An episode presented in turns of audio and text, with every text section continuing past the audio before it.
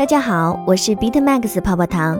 今天给大家分享的主题是二零二一年加密市场最值得关注的十大方向。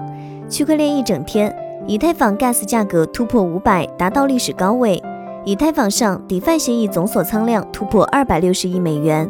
比特币价格突破三万美元的新闻登上《金融时报》头版。余额大于一 BTC 的地址数量上升两千一百八十七个。维基解密收到一笔八点四八 BTC 捐款。USDT 七年增发报告期间共计印钞三百四十次，净印钞量达到二百一十二点八八亿枚。以下关于二零二一年加密市场最值得关注的方向的深入分析，来自白话区块资深作者无火球教主。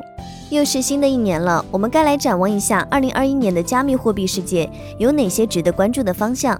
BTC。在二零二零年的最后这一两个月，BTC 用实际行动证明了什么智能合约，什么主流，什么山寨，什么 BCH、BSV，通通都是弟弟。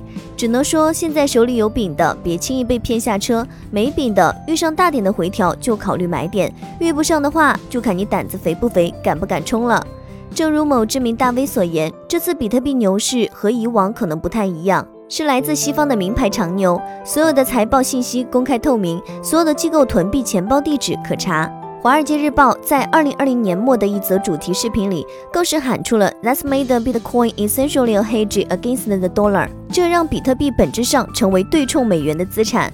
所以，也许之前两次牛市那种百分之三十五以上的回撤，也许不复存在；之前两次牛市结束，比特币暴跌百分之八十以上的那种深蹲，也可能不复存在。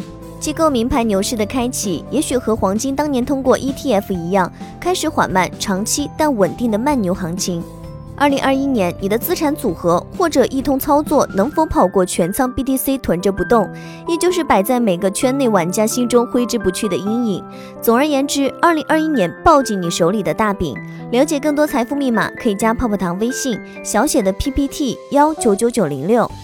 ETH 与 DeFi。如果说 BTC 在二零二零年所有加密货币都在面前臣服的话，ETH 的二零二零年则是让所有以太坊杀手都跪在了脚下，变成了以太坊朋友。简单来说，看看那些不兼容 ETH 的公链，尤其是老一代曾经号称以太坊杀手的 EOS、TRX 量子链，IOST 二零二零年一整年的价格你就明白了。而新一代的几个明星公链 Polkadot、Near、Snona 都通过 Bridge 来兼容以太坊 EVM。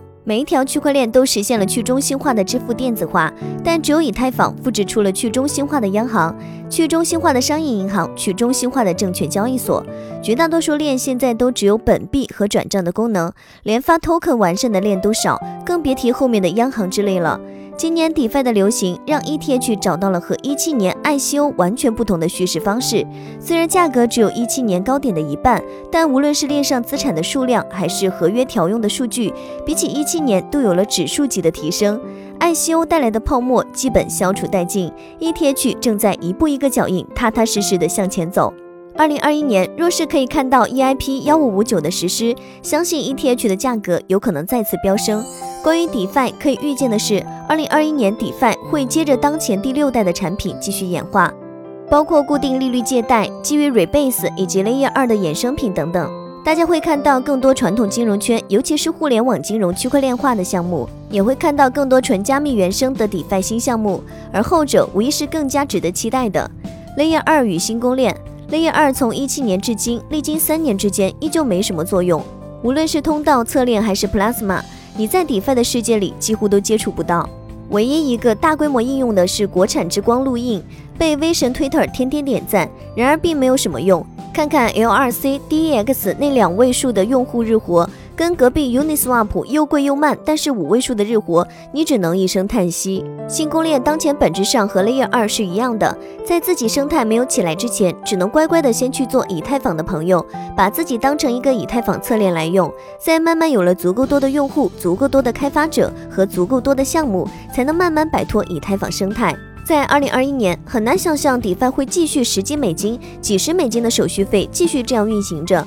Layer 二或者是新公链的解决方案迫在眉睫，Layer 二互通，二零二一年应该是看不到什么希望，所以一到两家方案的独大，也许是最为可能的场景。这其中值得期待的就有这么几个方案一、Near 的彩虹桥在 ETH 二点零放弃分片之后，，Near 可以说是分片技术上的龙头了。二、Polkadot 桥接 ETH，这个世界上可能没有人比 Gavin Wood 更懂 ETH 了。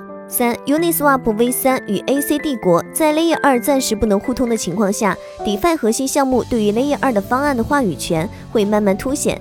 当前 DeFi 最为庞大的两股势力，无疑 Uniswap 以及 AC 打造的 DeFi 帝国。Uniswap V3 和将来 AC 帝国使用过的 Layer 2方案，很有可能是决定 ETH Layer 2走向的重要筹码。而新公链里，波卡的平行链拍卖以及波卡的原生态项目纷纷上线，必然是2021年不可错过的重头戏之一。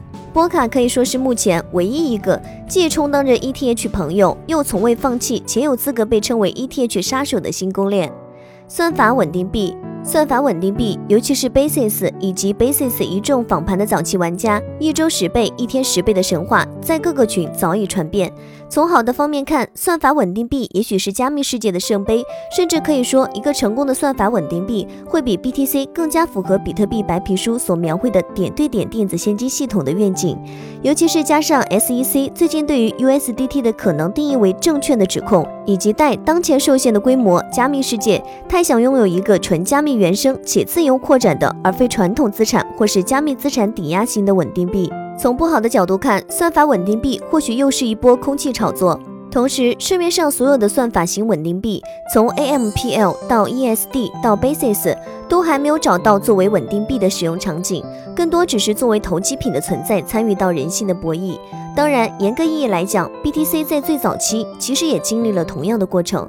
所以，二零二一年算法型稳定币哪一个可以找到出圈的使用场景，被各个 DeFi 协议所采用？哪个能做到十亿以上的市值，有着海量的流动性？哪个就能取得最大的用户共识？都是绝对值得期待的圈内大事件之一。中间件 NFT 存储隐私，中间件 Link、GRT、KP 三二，也许是最好的几个代表。Link 不用说了，二零二零年所有人都知道预言机对于区块链行业的重要性。GRT 则是满足了 Web 三建设者社区以快速可用的格式查询 ETH 区块链本地信息的巨大需求。KP 三二则是一个帮助开发者创建连续状态机的一个工作平台，一个针对智能合约天然缺陷的崭新领域。二零二一年，我们大概率会看到更多的这种工具与模块化组合，作为区块链中间件的存在。这类组件往往潜力巨大，因为一旦被广为采用，相当于用了巨大的业务支撑。Link 这两年百倍神话以及 GRT 开盘倍数的投资回报，相信让许多人依旧历历在目。而 NFT 领域在泡泡玛特上市、估值近千亿之际，盲盒这个词几乎渗入了社会各个领域，加密领域也不例外。Meme 成为了圈内当仁不让的加密版泡泡玛特。二零二一年，我们期待看到更多 NFT 应用，从游戏中虚拟物品到音乐会门票等等，以及像是 AC 最早做的 Insurance 项目、保单 NFT 等等。而存储似乎是在 Filecoin 上线之后便激不起多少水花。究其原因，目前区块链上的数据还是太少，没有大到需要分布式存储的阶段，各个存储项目也是波澜不惊。二零二一年想要看到存储的腾飞，可能还是太早了点。至于隐私，似乎门罗靠着过去的灰色使用场景一枝独秀。随着2020年 DeFi 得到大面积应用，2021年用户隐私保护需求必定日益增长。以上就是今日的区块链大事件。喜欢本音频的话，帮助转发、截屏发给泡泡糖领取奖励哦。好了，今天的节目到这就要结束喽，咱们下期再见，拜拜。